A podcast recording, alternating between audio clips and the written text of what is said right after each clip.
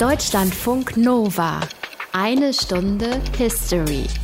Mit Markus Dichmann. Am dunkelsten ist die Nacht immer kurz vor der Dämmerung. Und jede noch so schwarze Nacht geht mal vorbei.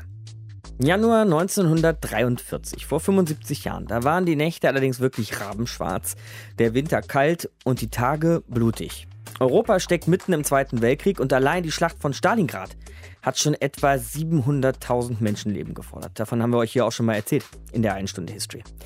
Aber die Dämmerung sollte nicht mehr lange auf sich warten lassen. Erste Lichtstrahlen waren in Casablanca zu sehen, in Marokko, an der Atlantikküste. Ausnahmsweise ging die Sonne sozusagen mal im Westen auf.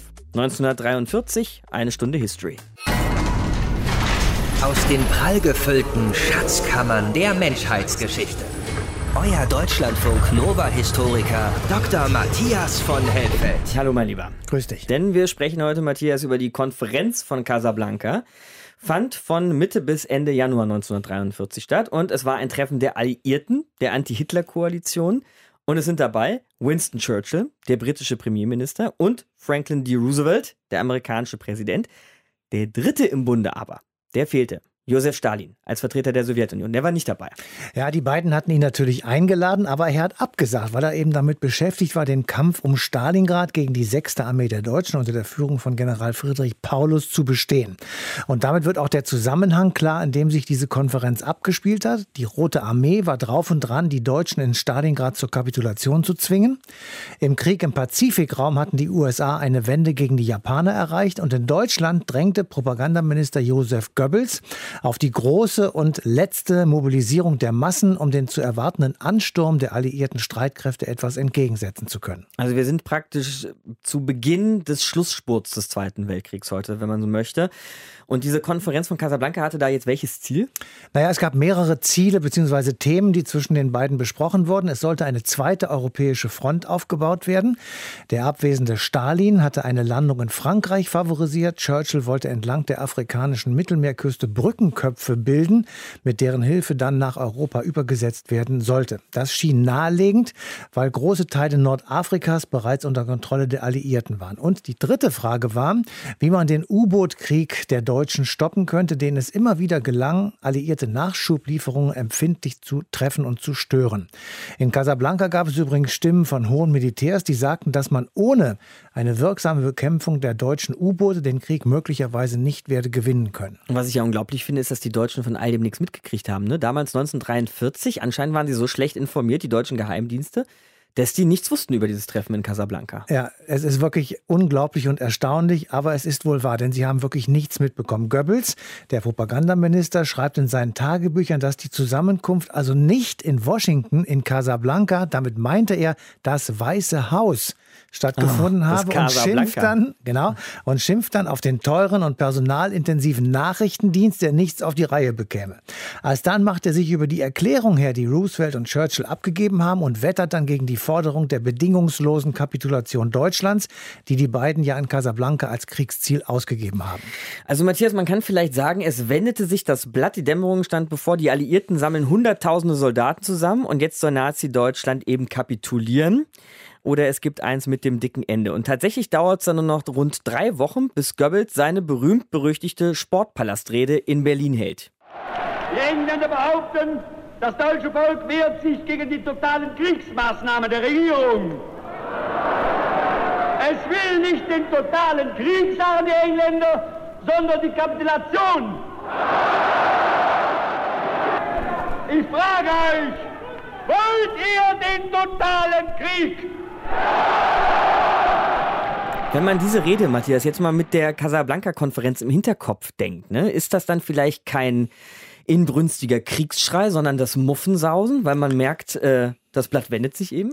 Naja, also auf den ersten Blick liegt dieser Zusammenhang irgendwie auf der Hand, aber nachweisen kann man das nicht. Es spricht sogar einiges dafür, dass Goebbels die Rede im Berliner Sportpalast auch ohne die Konferenz von Casablanca wohl gehalten hätte. Er hatte nämlich schon einige Monate zuvor Memoranden verfasst, in denen die totale Mobilmachung und ähnliches gefordert wurden.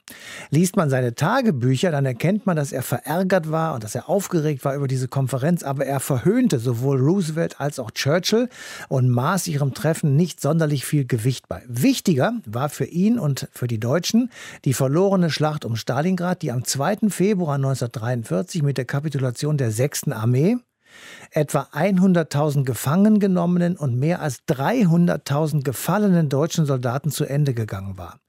Sie starben, damit Deutschland lebe. Das stand am nächsten Morgen in den Zeitungen. Und mir scheint, dass in dieser verlorenen Schlacht und den von der Nazi-Führung befürchteten Folgen für die Moral und den Durchhaltewillen des deutschen Volkes der Grund eben für die Rede im Berliner Sportpalast eher zu suchen ist. Also der Blick nur gen Osten und nicht nach Westen, nach Casablanca, wo zu dem Zeitpunkt die Alliierten, zumindest Roosevelt und Churchill, zusammenkamen. Unser Thema heute in einer Stunde History. Die Radio Wissen. Eine Stunde History. Churchill und Roosevelt waren da, Großbritannien und die USA, während Stalin allerdings fehlte, denn die Sowjetunion war mitten im unerbittlichen Kampf um Stalingrad. Soweit also die Konstellation der Casablanca-Konferenz. Was dann aber genau passierte, erzählt uns jetzt in eine Stunde History Veronika von Borries.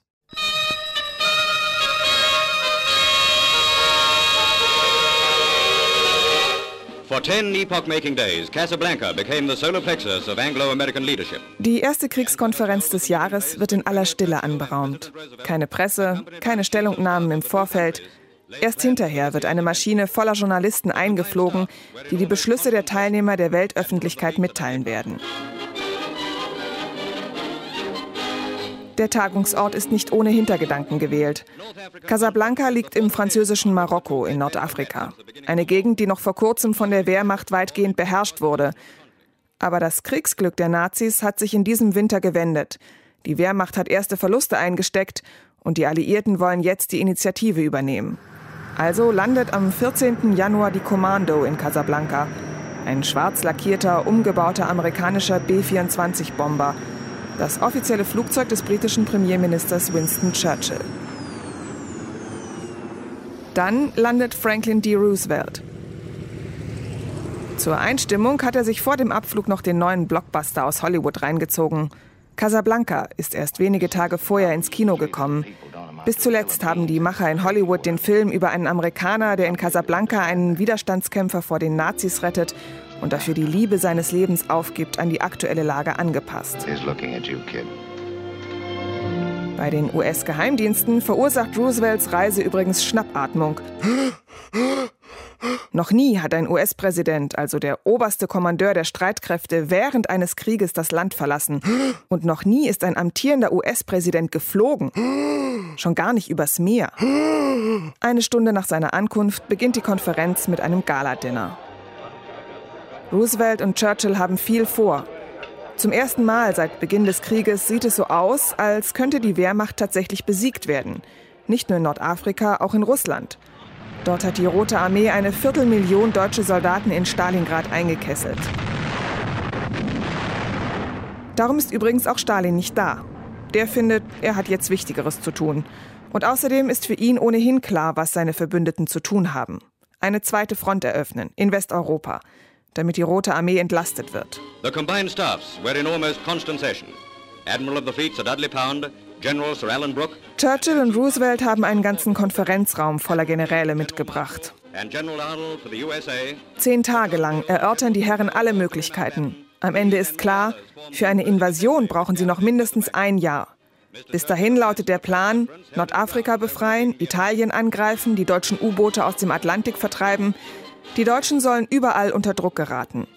Auch durch die Combined Bomber Offensive. Britischen und amerikanischen Luftwaffenoffizieren wird die Strategie später in einem Papier so erklärt. Ihr Ziel wird die zunehmende Störung und Zerstörung des deutschen Militärs, der Industrie und Wirtschaft sein. Und die Untergrabung der Moral des deutschen Volkes, bis seine Fähigkeit zum bewaffneten Widerstand entscheidend geschwächt ist. Britische Flieger sollen künftig in der Nacht Flächenziele angreifen, also vor allem Städte. Die Amerikaner werden tagsüber Industrieanlagen und Werften bombardieren. Und die Alliierten versprechen ihrem Verbündeten Stalin noch etwas. Sie werden bis zum Ende kämpfen. At this informal meeting with the press, a new phrase was born. Unconditional surrender for the Axis. Unconditional Surrender. Bedingungslose Kapitulation. Erst wenn Deutschland, Italien und Japan aufgeben, ist der Krieg vorbei. Es ist das größtmögliche Kriegsziel überhaupt. Die Pressekonferenz vor dem Hotel Anfa ist damit auch eine Kampfansage, vor allem natürlich an die Deutschen. Und dieser Kampf wird nicht nur von den Amerikanern, Briten und Russen geführt werden, denn Casablanca ist auch das offizielle Comeback der Franzosen. Das Kollaborationsregime unter General Pétain ist am Ende. Und jetzt, in Casablanca, also auf französischem Boden, kommt es zu einer historischen Versöhnung. French unity was brought nearer realization with the meeting of General de Gaulle and General Giraud. General Charles de Gaulle, der von London aus den zivilen Widerstand in Frankreich organisiert, die Resistance, und General Henri Giraud, der in Nordafrika das französische Militär kommandiert, reichen sich die Hand und versprechen in Zukunft für Frankreich zusammenzuarbeiten. It was a gratifying sight to see the cementing of an entente cordiale between the two men who have the future of France so much at heart. Beide hassen sich, aber im Garten vor dem Hotel Anfa schütteln sie sich die Hand. Einmal und weil bei einem Journalisten die Kamera noch nicht lief, noch einmal. Sie hassen es. Aber sie tun es, so viel Schmalz muss sein, für Frankreich. Die Casablanca-Konferenz erzählt von Veronika von Boris. Ihr hört die eine Stunde History.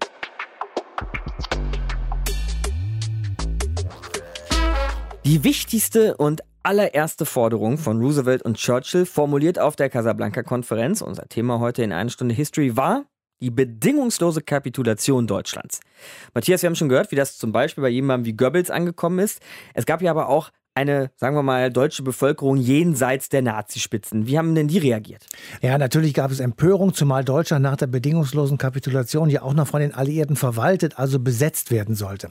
Das ließ sich natürlich von der Nazi-Propaganda gut verwenden und wahrscheinlich war es gar nicht zu verhindern. Aber die alliierten Kriegsziele spielten der NS-Führung in die Karten nach dem Motto, wir haben es ja immer schon gesagt, konnte nun jede nur erdenkliche Reserve mobilisiert werden, um diesen Krieg weiterzuführen. Jetzt gab es aber auch 1943, sollte man nicht vergessen, auch in Deutschland noch eine Opposition gegen die Nazis, die im Widerstand auch gekämpft haben. Wie haben die auf diese Forderungen der Alliierten reagiert? Naja, die waren ziemlich entsetzt, weil diese harte Forderung die Menschen nahezu zwangsläufig in die Arme der NSDAP trieb. Die deutsche Opposition war nicht einheitlich, teilweise agierten Widerstandsgruppen allein und losgelöst von anderen und nur einige ehemalige Diplomaten und hohe Militärs hatten über Mittelsmänner Kontakte zu den Alliierten. Über diese Kanäle wurde den Alliierten Alliierten über die Wirkung der Forderung nach der bedingungslosen Kapitulation berichtet. Geändert allerdings hat es nichts. Es gab nicht einmal einen direkten Kontakt. Die Alliierten waren gegenüber der deutschen Opposition sozusagen sprachlos. Deutschlandfunk Nova. Eine Stunde History. Der Zweite Weltkrieg hätte nicht gewonnen werden können ohne die Amerikaner. Das ist so. Deutschlandfunk Nova hier, eine Stunde History und das bleibt so. Dabei spielt der damalige Präsident der Amerikaner keine unerhebliche Rolle. In den Jahren und Jahrzehnten vor ihm, da haben die Amerikaner sich nämlich eher gerne um ihre eigenen Angelegenheiten geschert. Aber Franklin D. Roosevelt, der wusste sehr wohl, dass Europa, Amerika und die ganze Welt im Grunde einander brauchen. Vergleiche zu heute kann jeder bitte selber ziehen an der Stelle. Schauen wir uns Roosevelt nochmal genauer an mit Ronald Gerste. Er hat nämlich das Buch geschrieben Roosevelt und Hitler. Todfeindschaft und totaler Krieg. Hallo, Herr Gerste. Hallo, guten Abend, Herr Dichmann. Roosevelt, der hatte nämlich eine ziemlich eindeutige Meinung zu Hitler und zu Nazi-Deutschland, Herr Gerste. Und zwar welche? Er hat Hitler gehasst und er hat Nazi-Deutschland verabscheut. Von Roosevelt stammt ja beispielsweise diese schöne Aussage, Hitler ist ein Wahnsinniger und seine Berater, von denen ich einige kenne, sind wahrscheinlich noch verrückter als er selbst. Und diese Aussage stammt aus dem April 1933, also gerade mal wenige Wochen nachdem Hitler in Deutschland an die Macht gekommen ist und nachdem Roosevelt als 32. amerikanischer Präsident vereidigt wurde. Die Abneigung gegen Hitler und gegen Nazi-Deutschland war eines seiner Leitmotive für seine Präsidentschaft. In der Außenpolitik hat er eine ganz klare Linie verfolgt gegen das Naziregime, wobei er aber natürlich massive Widerstände überwinden musste innerhalb seines eigenen Landes, auch äh, innerhalb seiner eigenen Regierung teilweise. Denn mit den Verhältnissen in Europa wollten die Amerikaner wenig zu tun haben. Und er war ja auch der Meinung, dass die Welt vor den Nazis beschützt werden muss. Oder ist das eine nachträgliche Verklärung dieser Roosevelt-Person? Nein, Roosevelt hat schon relativ früh erkannt, dass die Nazis gefährlich sind. Wie monströs sie dann sein würden, das hat sich ihm wahrscheinlich auch entzogen. Aber Roosevelt hat Mein Kampf gelesen. Und deswegen konnte er sich schon in die Denkweise von Hitler und in Hitlers Vorstellungen hineinversetzen und wusste, was da für eine Bedrohung in dieser Ideologie der Nazis lag. War Roosevelt selbst mal in Deutschland? Ja, war er. Roosevelt hat als kleiner Junge, als etwa Zehnjähriger, sogar eine deutsche Schule besucht, und zwar in Bad Nauheim. Mhm. Roosevelt war das Einzelkind einer sehr reichen Familie und sein Vater hat regelmäßig Kuren gemacht in der alten Welt in Europa und da ganz besonders gern in Deutschland. Und da ist der, der junge Franklin mitgegangen hat einige Wochen eine Schule in Deutschland besucht. Und was ihn stark geprägt hat, ist so ein kleines Erlebnis, als er mit dem Fahrrad durch Bad Nauheim mit Höchstgeschwindigkeit geradelt ist, ist er von einem Polizisten, wahrscheinlich mit Pickelhaube, angehalten worden und zusammengeschlocht worden. Und das hat ihn, der ein verwöhntes Einzelkind war, doch sehr beeindruckt negativ, sodass sein Bild von Deutschland ein ungünstiges war. Und hatte er auch Sorge, dass diese Nazis später auch irgendwann mal der USA selber gefährlich werden könnten? Er sah die Nazis als eine Bedrohung der Demokratie. In der frühen Amtszeit Roosevelts hat er aber eher Sorgen haben müssen vor den Nazis im eigenen Land, denn es gab in den 30er Jahren ja einen völkischen Bund in den USA von deutschstämmigen und anderen Amerikanern, die äh, Hitlers äh, Ideologie und Hitlers Ausstrahlung erlegen sind. Und das war für ihn schon eine Bedrohung. Und dann gab es eine zweite Tendenz in den USA, die Roosevelt zuwiderlief, nämlich dass viele Amerikaner sagten, als in Europa zum Kriegsausbruch kam 1939, da halten wir uns raus, das geht uns nichts an. Und dieser Isolationismus war für Roosevelt einer der Hauptgegner in der Zeit des frühen Zweiten Weltkriegs. Versuchen wir das an der Stelle doch vielleicht aber auch nochmal andersrum zu denken. Hitler hat ja auch immer im Gegenzug sozusagen gegen die Amerikaner und ihre Demokratie gehetzt. Deshalb nehme ich mal an, diese Todesfeindschaft, wie Sie das nennen, die basierte auf Gegenseitigkeit. Die basierte letztlich auf Gegenseitigkeit, aber nicht von Anbeginn. Man möchte es kaum glauben. Hitler hat Roosevelt über diplomatische Kanäle 1934, also ein Jahr nachdem sie ja beide fast gleichzeitig in ihre jeweiligen Ämter kamen, eine Art Glückwunschschreiben geschickt. Er hat an Roosevelt geschrieben, er gratuliere ihm zu, Zitat, den heroischen Bemühungen im Interesse des amerikanischen Volkes. Des Präsidenten erfolgreicher Kampf gegen wirtschaftliche Not wird vom gesamten deutschen Volk mit Aufmerksamkeit und Bewunderung verfolgt. Zitat Ende. Mhm. Hitler hat ja nicht viel gewusst von den USA. Die waren jenseits seines Horizontes. Und er hat gesehen, dass in den USA ein Politiker seit 1933 im Weißen Haus sitzt, der ja eine gewisse Ähnlichkeit in seiner Wirkung auf die Menschen hatte. Roosevelt war charismatisch, konnte die Menschen aufrichten nach diesen furchtbaren Jahren der Depression. Er hat eine immense Ausstrahlung gehabt, eine Breitenwirkung. Er ist energisch an die Aufgabe gegangen, die USA aus dieser wirtschaftlichen Krise herauszuführen, sodass ja auch manche Historiker gewisse Ähnlichkeiten sehen in der Anfangsphase zwischen dem New Deal des Präsidenten Roosevelt einerseits und diesen Aktionen der Volksgemeinschaft, die die Nazis initiierten, nachdem sie an die Macht gekommen waren. Das heißt, am Anfang war von Seiten Hitlers zunächst keine Abneigung. Er wusste auch nicht so viel über Roosevelt wie Roosevelt umgekehrt über ihn. Aber das hat sich dann natürlich später mit der zunehmenden Feindschaft und dann mit dem endgültigen Kriegsausbruch geändert. Aber am Anfang war da ein auf Nichtwissen begründete, ja, Grundsympathie vielleicht sogar. Zum Abschluss, Herr Gäste, jetzt nochmal so ein Blick auf die Casablanca-Konferenz, wo die Anti-Hitler-Koalition, die Alliierten die bedingungslose Kapitulation von Deutschland gefordert haben. Hatte denn Roosevelt aber da noch eine Vision, wie es danach weitergehen könnte? Oder war erstmal das Wichtigste, Krieg beenden, vollständige Kapitulation? Ja, das Hauptanliegen von Roosevelt und der eigentliche Effekt der Casablanca-Konferenz war natürlich diese Erklärung von Roosevelt der bedingungslosen Kapitulation. Das war seine Hauptvision 1943 und hat schon auch geäußert, dass Deutschland ganz klar spüren müsse, dass es besiegt sei. Anders als 1918 wo Deutschland ja bis auf einen kleinen Teil im Westen unbesetzt geblieben ist, wo übrigens 1918 der stellvertretende Marineminister Franklin D. Roosevelt als junger Mann Koblenz besuchte, das von amerikanischen Truppen besetzt war. Und 1943 wollte Roosevelt, dass ganz Deutschland besetzt ist, dass die Deutschen es spürten. Wann dann ein Umschwung kam zu einer noch härteren Nachkriegsregelung, ist nicht so ganz klar. Wir alle wissen ja, es kam dann der Morgentauplan, der initiiert wurde von seinem Finanzminister und langjährigen Freund und der 1944 im Januar vorgelegt wurde. Da vollzog sich sicher zwischen Casablanca und 1944 ein Wandel zu einer Verhärtung in Roosevelts Einschätzung der Nachkriegssituation und der Art und Weise, wie man mit dem besiegten Deutschland umgehen sollte. Aber bei Casablanca stand ganz klar der militärische Aspekt im Vordergrund, die bedingungslose Niederlage und Kapitulation Deutschlands. Sagt Ronald Gerster, Autor des Buchs Roosevelt und Hitler, Tonfeindschaft und totaler Krieg. Hier bei uns in einer Stunde History. Ich danke Ihnen, Herr Gerster. Ich danke Ihnen, Herr Dichmann. Guten Abend.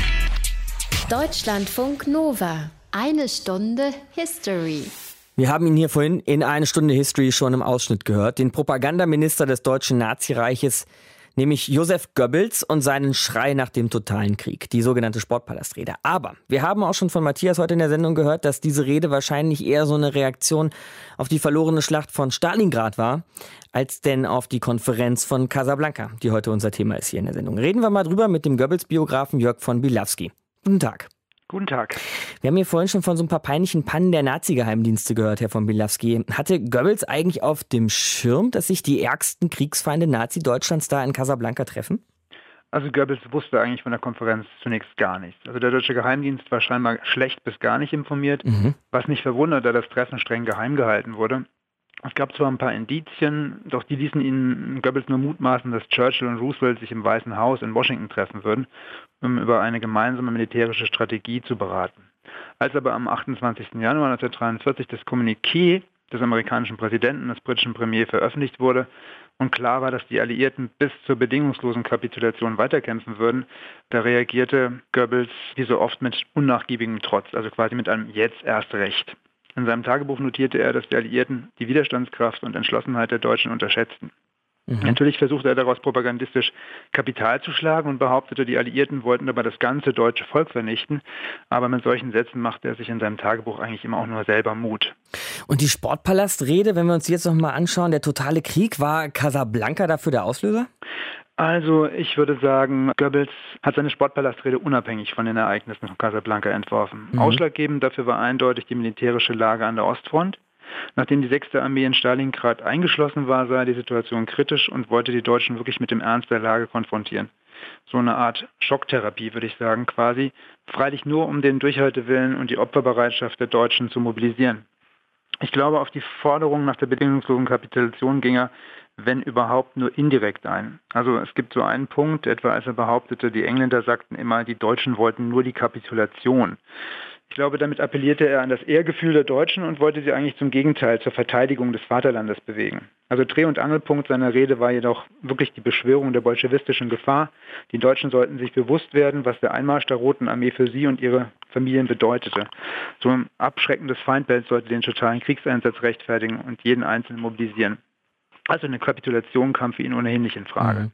Hat das aus Ihrer Sicht funktioniert? Also war die Sportpalastrede, wenn man das mal so makaber sagen will, aus Propagandasicht ein Erfolg?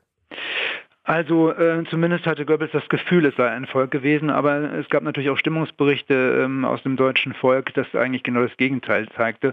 Und ich glaube, die Deutschen hatten sozusagen, es war ja auch ein ausgewähltes Publikum bei der Sportpalastrede, also ich glaube, die Stimmung im Land war doch schon weitaus düsterer, gerade angesichts der Tatsache, dass dann auch die Bombenangriffe auf die deutschen Städte starteten. Also insofern würde ich sagen, dass der durchschlagende Erfolg da nicht zu verbuchen war. Mhm. Wenn Sie sich jetzt schon so mit diesem Mann auseinandergesetzt haben, Herr von Bilawski, sagen Sie mir doch mal, falls man da überhaupt irgendwie in diesen Kopf reinschauen kann, hat Goebbels das selber alles so geglaubt? War das wirklich ein so, ha, mir egal, dann halt wir gegen den Rest der Welt, so ein blinder Fatalismus, vielleicht sogar Siegessicherheit? Oder hatte der auch irgendwann Muffensausen? Ja, also insgesamt war Goebbels eine sehr, sehr, sehr zwiespältige Figur, auch in sich sehr gebrochen und äh, seinen Halt fand er eigentlich wirklich nur im Führer, in Adolf Hitler. Und wenn man seine Tagebücher liest, dann merkt man das ganz deutlich, dass er immer auch wieder Zweifel hatte an dem, was er selber auch sagte und verlautbarte. Aber letztendlich stand er doch hinter der Sache und hat dann auch, wie man dann auch bei dem totalen Kriegseinsatz auch gesehen hat, auch wirklich die Sache bis zum bitteren Ende verfolgt. Aber ähm, er war sich natürlich nicht immer sicher, hatte auch wirklich immer auch wieder Selbstzweifel, die er aber nicht nach außen dringen ließ, sondern die er eigentlich nur seinem Tagebuch anvertraute. Jörg von Bilawski, Goebbels Biograf, hier bei uns in Eine Stunde History. Ich danke Ihnen, Herr von Bilawski. Bitte sehr. Deutschlandfunk Nova. Eine Stunde History. Reden wir vielleicht auch noch mal über ein kleines anderes Stück Geschichte heute in unserer Eine Stunde History zur Konferenz in Casablanca, nämlich über den Kinofilm Casablanca. Ein Stück Kinogeschichte, gedreht von Michael Curtis mit Humphrey Bogart und Ingrid Bergmann in den Hauptrollen. Ein absoluter Fachmann für diesen Film und Autor eines Buchs über den Film ist Norbert Pötzel. Grüße Sie, Herr Pötzel. Guten Tag. Wie oft haben Sie den Film schon gesehen, so in etwa? Also schätzungsweise 20 Mal. Ich muss gestehen, ich habe Casablanca noch nie gesehen. Wahrscheinlich ein großer Fehler. Ähm, deshalb verraten Sie mir doch mal, welchen Bezug der Film Casablanca zur Konferenz in Casablanca hat. Ja, also der Film ist angelaufen im November 1942, zunächst nur in einem Kino in New York. Mhm. Und zwar, weil alliierte Truppen 14 Tage vorher französisch Nordafrika, also das heutige Marokko und Algerien, besetzt hatten. Und Casablanca war dadurch in den Schlagzeilen. Und die Produktionsfirma Warner Brothers hat alles dran gesetzt, um den Film, der bis dahin erst in einer Rohfassung vorlag, möglichst schnell ins Kino zu bringen. Wie gesagt, binnen 14 Tagen war das möglich. Der Film war nämlich eigentlich erst für das Frühjahr 1943 zur Veröffentlichung vorgesehen. Und die Konferenz von Casablanca bot sozusagen zum zweiten Mal einen aktuellen Aufhänger für die Vermarktung des Films. Und just am vorletzten Tag der Konferenz fing äh, Warner Bros. in 200 Kinos landesweit in Amerika an, den Film zu zeigen. Das heißt, man hat diese Konferenz von Casablanca, ein politisches Ereignis, genommen, um einen Hollywood-Film zu vermarkten. Genau. Da kam also sicherlich Glück und Zufall zu Hilfe. Ich meine nur, es gibt einige Indizien dafür, dass Jack Warner, der mit Präsident Roosevelt befreundet war, einen Tipp gekriegt hatte, dass er rechtzeitig mit dem Film dann starten konnte. Okay. Wenn ich irgendwas aus dem Film kenne, dann ist es das berühmte Zitat, schau mir in die Augen, Kleines. Ich, ähm, ich sehe dir in die Augen, Kleines. dann kenne ich es noch nicht mal ganz korrekt, ja. Also so in etwa das Zitat. Ähm, das klingt für mich jetzt nicht so, als wäre das Ganze ein Kriegsfilm im klassischen Sinne. Es ist im Mittelpunkt eigentlich zunächst mal eine ganz triviale Liebesgeschichte, eine Dreiecksgeschichte von einer Frau zwischen zwei Männern. Aber er spielt natürlich eben zu einer Kriegszeit und gewinnt dadurch seine Dramatik. Mhm. Gedreht allerdings ja zu einem Zeitpunkt, als Casablanca, Nordwestafrika, noch von Deutschen besetzt war. Das ist richtig. Der Film wurde ja auch nicht am Originalschauplatz gedreht, sondern praktisch ausschließlich in einem Studio in Kalifornien. In Casablanca ist nie original gedreht worden. Ja, das heißt aber ja für die Story des Films sozusagen, dass sich das ursprünglich in Feindesland abgespielt hat, die Geschichte. Zu Beginn, wenn, wenn Rick, der amerikanische Barbesitzer, zum ersten Mal auftritt, sieht man seine Hand, wie er eine Kassenanweisung an das Spielcasino unterzeichnet. Mhm. Und da ist das Datum drauf zu sehen, 2. Dezember 1941. Das ist wenige Tage bevor Amerika durch den japanischen Angriff auf den US-Stützpunkt Pearl Harbor auf Hawaii in den Krieg hineingezwungen wurde. Das heißt, zum Zeitpunkt der Filmhandlung befindet sich Amerika noch gar nicht mal im Krieg. Der Krieg lief ja in Europa seit September 1939. Das wird dann in der Rückblende, die in dem Film vorgenommen wird, wo nämlich gezeigt wird, wie Rick und Ilsa sich in Paris verliebt in die Augen schauen. Und da kommt ja dann auch dieses Zitat, ich sehe dir in die Augen, Kleines, immer wieder vor. Auch das ist ganz genau datiert. Man sieht nämlich, es ist der Tag, an dem die deutsche Wehrmacht in Frankreich einmarschiert. Der 10. Juni 1940. Der Film selbst in Casablanca spielt dann Ende 1941, kommt aber in die Kinos ja nochmal ein Jahr später, mhm. als sich die Kriegssituation nochmal verändert hatte. Zum Zeitpunkt der Spielhandlung war die deutsche Wehrmacht an allen Fronten erfolgreich auf dem Vormarsch. Das war eine sehr bedrohliche Situation, zu der der Film spielt. Ein Jahr später hat sich das ziemlich gewandelt. Die Deutschen waren in Stalingrad eingeschlossen, eingekesselt. Rommels Afrikakorps war auf dem Rückzug, wurde von den Briten vor sich hergetrieben. Und der Marinecode der deutschen Marine war von den Briten geknackt worden, sodass also auch die U-Boote geortet werden konnten und mehr oder minder unschädlich gemacht werden konnten. Dieses Szenario hat sich eben innerhalb dieses Jahres zwischen der Filmhandlung und der Aufführung des Films verändert bis hin zur Vermarktung eben über die Konferenz von Casablanca. Genau. Also kann man ja praktisch wirklich den Kriegsverlauf in einer Filmproduktion ablesen. Genau. Mhm. In Deutschland wurde der Film dann ja auch irgendwann mal gezeigt, natürlich erst nach Kriegsende in den 50ern. Interessierte da jemand diese Story dann überhaupt oder wie kam der in Deutschland an? ja, die, die Story wurde völlig verhunzt. Als äh, der Film 1952 in die deutschen, die westdeutschen Kinos kam, hatte das damit zu tun, dass Ingrid Bergmann sehr populär war. Die hatte inzwischen weitere Filme mit äh, Alfred Hitchcock gemacht.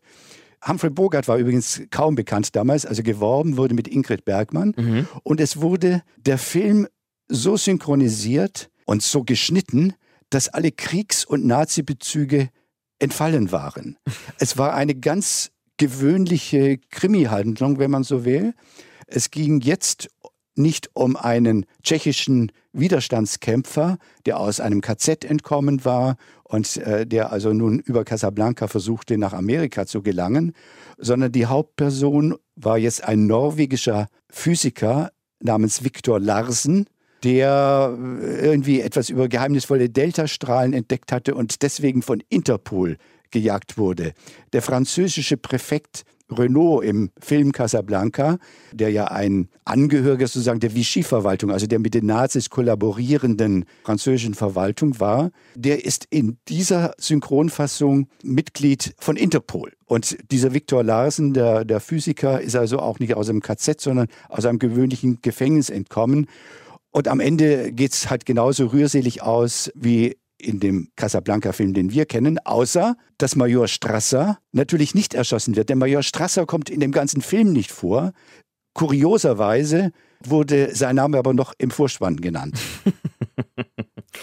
Heute könnte Casablanca natürlich aber mit Nazis und allem drum und dran in jeder Mediathek zu sehen kriegen. Das war Norbert Pötzel, Casablanca-Fachmann für uns hier in einer Stunde History. Ich danke Ihnen, Herr Pötzel. Gerne. Das Ende der Geschichte und dieses Teils der Geschichte, heute in einer Stunde History, das kennen wir alle. Denn Gott sei Dank muss man sagen, auch wenn Krieg immer grausam ist, dieser Krieg gegen die Nazis musste wohl geschlagen werden. Die Alliierten haben den Krieg bekanntlich gewonnen und Deutschland hat bedingungslos kapituliert.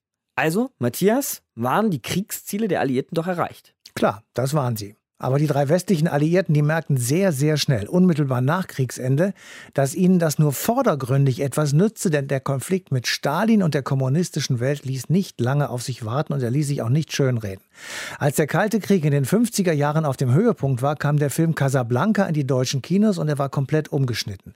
Alle Hinweise auf die NS-Herrschaft waren getilgt, aus KZ-Häftlingen waren Gefängnisinsassen geworden. Es geht in dieser Version gar nicht um das Schicksal von politischen Flüchtlingen, die in Marokko angekommen auf eine Fluchtmöglichkeit nach Amerika warteten und das, obwohl sie in einem Gebiet waren, das von der Vichy-Regierung verwaltet wurde, die mit dem Naziregime ja bekanntermaßen kollaboriert hat.